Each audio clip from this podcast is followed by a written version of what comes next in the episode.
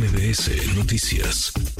Le agradezco estos minutos al doctor Víctor Hugo Espíndola Castro, jefe eh, de análisis del Servicio Sismológico Nacional. Víctor Hugo, muchas gracias. Eh, muy buenas tardes, doctor.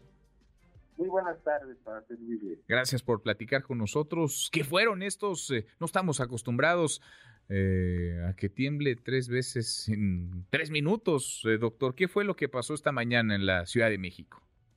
Bueno, pues sí, como usted bien lo dice, no estamos acostumbrados. Sin embargo, en este año han ocurrido otras secuencias más o menos en la misma región. Recordemos el 11 de mayo de esta de, este mismo año, en que una secuencia también de varios sismos eh, eh, ocurrieron en esta región, en, una región aledaña. Y es precisamente porque hay una secuencia ahí también de, fallamiento activo asociado eh, a la estructura bajo la Ciudad de México que pues sigue presentando rompimientos súbitos en determinados tiempos. Y entonces podríamos considerarlo como una misma secuencia las que ocurrieron desde marzo de este año, eh, mayo y, posteriormente hasta ahora que han ocurrido estos sismos de mayor magnitud. El de mayor magnitud fue precisamente el 11 de mayo, de magnitud 3.2, 3.3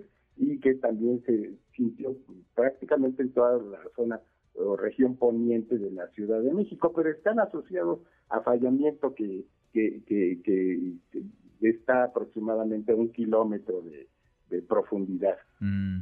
Ahora, eh, ¿no suena, ¿no suena la alerta sísmica por la magnitud o porque es en el Valle de México el movimiento, doctor? Bueno, pues eh, eh, yo supongo que el CIRES, el SASMIC, toda esta esta infraestructura para el alertamiento sísmico no está diseñado para sismos que están en particular dentro de la Ciudad de México.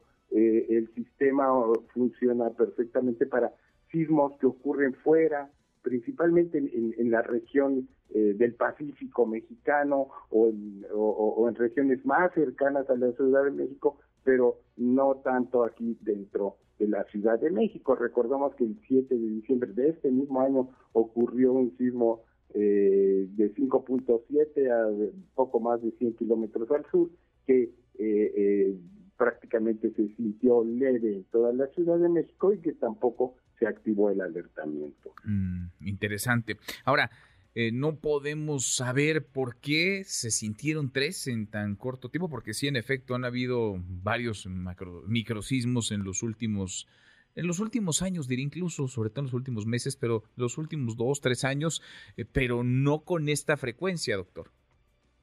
Así es, pues en 2019, en este, en, el julio de 2019, se sintió una secuencia de más cantidad de sismos, el mayor de 3.3 que cimbró pues toda esta región, recordemos, de la Miguel Hidalgo, muy cercanos al metro observatorio, en la colonia Américas, por ejemplo, que sí cimbró y que incluso tuvo algunos pequeños eh, eh, daños en algunas viviendas.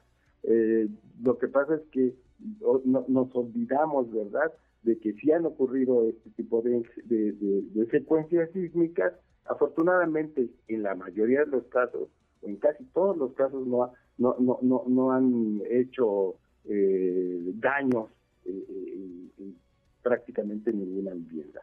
Bueno, pues por fortuna. Por fortuna no, pero sí tres son muchos, 11 con 6, 11 con 7 y 11 con 8 de la mañana. Como jalones eh, se sintieron, fueron de duración breve, ¿verdad, doctor?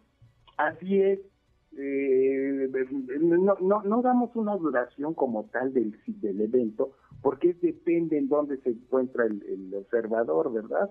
Seguramente si se encuentra más cercano a la fuente sísmica lo va a sentir eh, con más tiempo. Si está, está en un asentamiento donde esté tres, cuatro, cinco pisos, pues lo va a sentir que como que dura más por las oscilaciones de la misma construcción.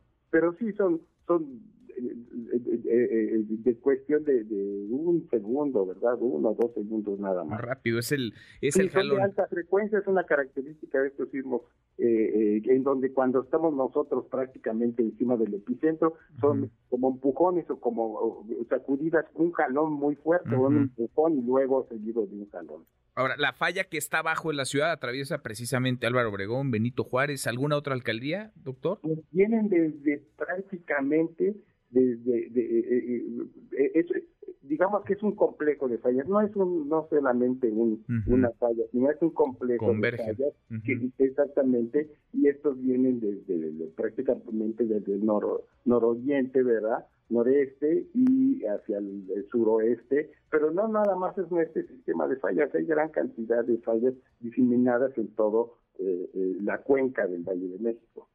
Mm, pues interesantísimo, en fin, pues a estar listos y preparados para los sismos que llegan de fuera y también para los que ocurren abajo de nosotros en el subsuelo del Valle de México. Doctor, muchas gracias, gracias por estos minutos. Gracias a ustedes por la discusión, un saludo. Gracias. Redes sociales para que siga en contacto: Twitter, Facebook y TikTok. M. López San Martín.